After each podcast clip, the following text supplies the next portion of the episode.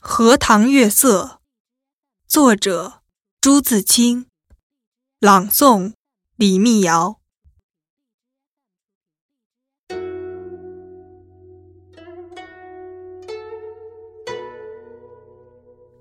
这几天心里颇不宁静。今晚在院子里坐着乘凉，忽然想起。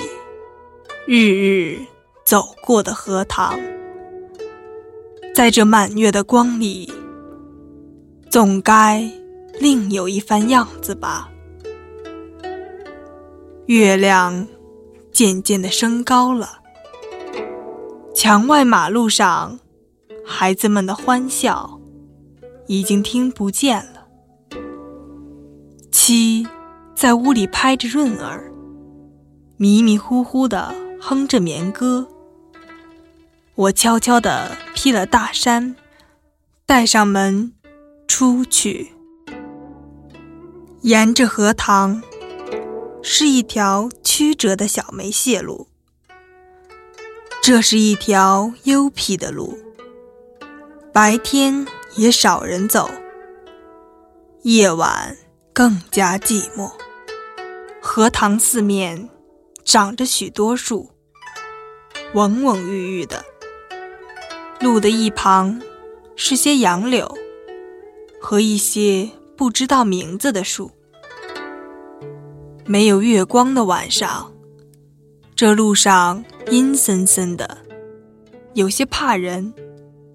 今晚却很好，虽然月光，也还是淡淡的。路上。只我一个人，背着手踱着。这一片天地好像是我的，我也像超出了平常的自己，到了另一个世界里。我爱热闹，也爱冷静；爱群居，也爱独处。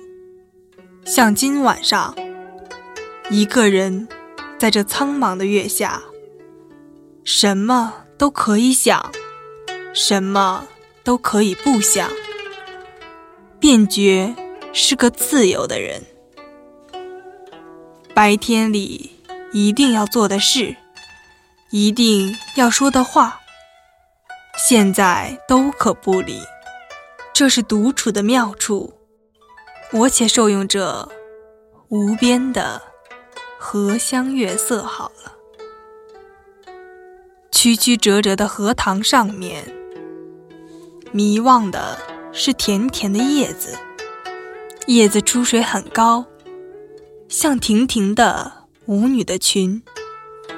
层层的叶子中间，零星的点缀着些白花，有袅娜的开着的，有羞涩的打着朵儿的。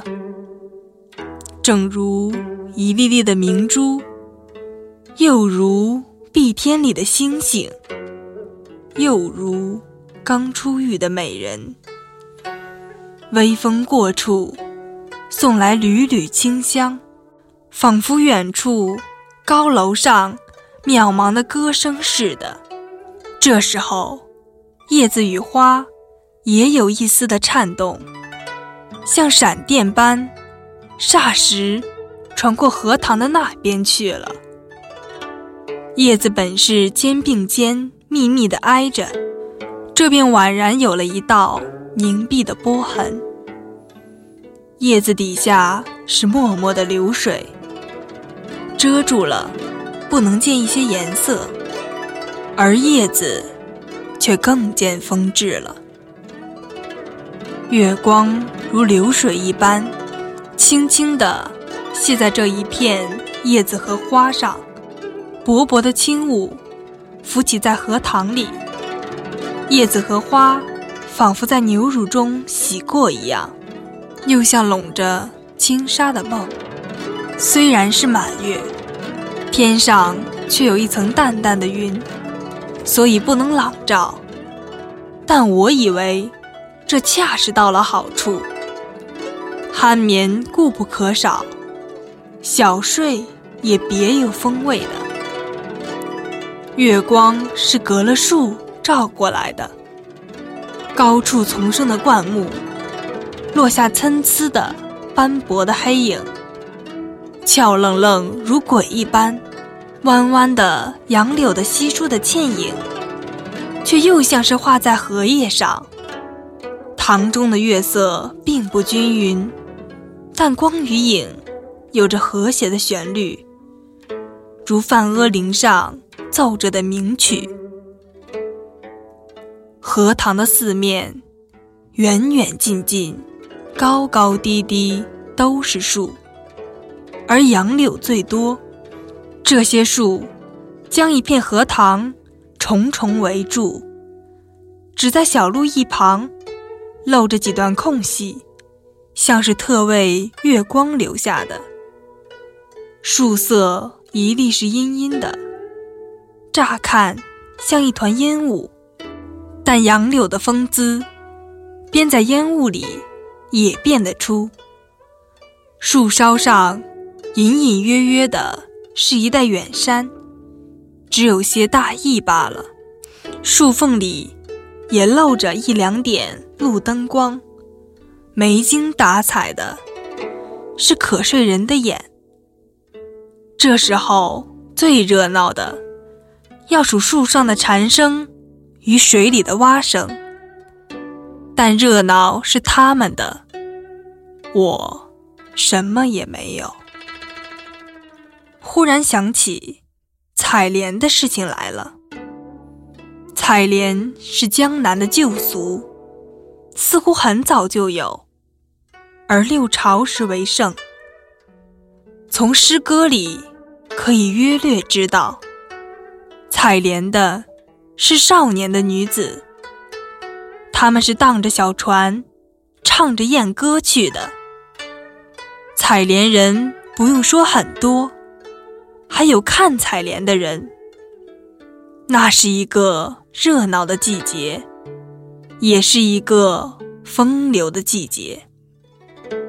梁元帝《采莲赋》里说得好：“于是。”妖童元女，荡舟新曲，一首徐回，兼传女悲。棹将移而早挂，船欲动而平开。而其纤腰束素，千岩固步。夏是春雨。叶嫩花初，恐沾裳而浅笑；为轻船而敛居，可见当时西游的光景了。这真是有趣的事。可惜我们现在早已无福消受了。于是又记起《西洲曲》里的句子。采莲南塘秋，莲花过人头。低头弄莲子，莲子清如水。今晚若有采莲人，这儿的莲花也算得过人头了。只不见一些流水的影子是不行的，这令我。到底惦着江南了。这样想着，猛一抬头，不觉已是自己的门前。轻轻的推门进去，什么声息也没有。妻已睡熟好久了。